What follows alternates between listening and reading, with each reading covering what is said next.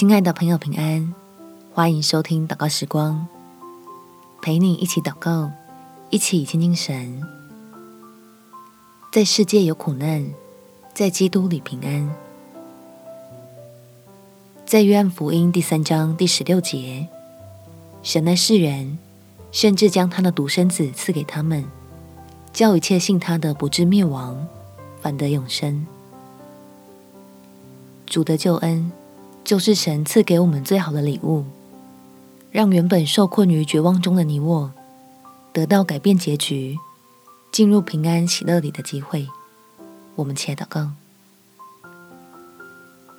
天父，我愿意相信你是爱我的，就求你向我显明你的慈爱。欢迎圣灵在我的心里面动工，让我对于必然有的苦难，重新有能令人得安慰的见解，使我能以基督的十字架作为自己信心的基础，好不断地在各样的挣扎与摆荡之中，做出能叫自己蒙恩典的选择，借此进入到不会被动摇的平安里，支取从天上而来的福分与能力，让自己虽然在世上做客旅。